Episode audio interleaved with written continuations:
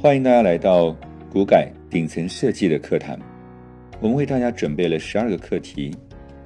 我是刘玉良，今天我分享第九个话题：覆水易收，股权可以收回吗？在激励股权的时候，我们要遵守一个原则，这个原则就是给出收回的原则。有的人可以陪我们走一年。有的人可以陪我们走五年乃至十年，我们当然不希望员工跟我们走一辈子，但是在进行股权激励的时候，我们要设想有一天他不再和你同行的时候该怎么办。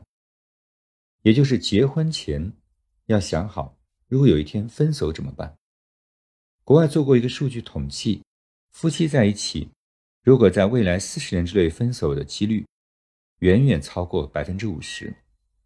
所以此时我们要签订好契约，也就是我们认为退出的协议非常重要。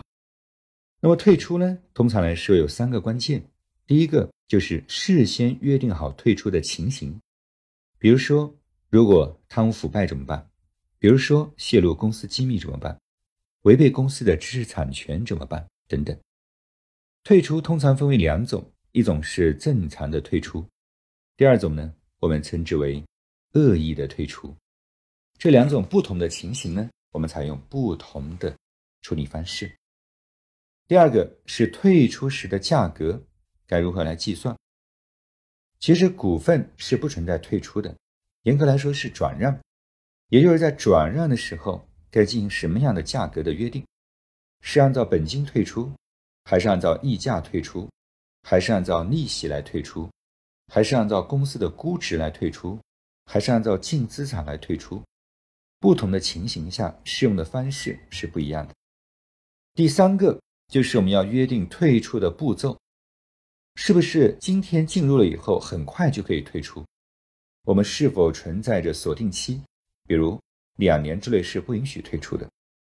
我们是否存在兑现期，就是股份变成现金的时候是需要时间的，比如说三年才可以兑现，或者说。两年才可以兑现，我们称之为退出时的步骤和流程。这三点是非常重要的。还有一点呢，就是退出，如果你没有按照我的规矩去办，那怎么办？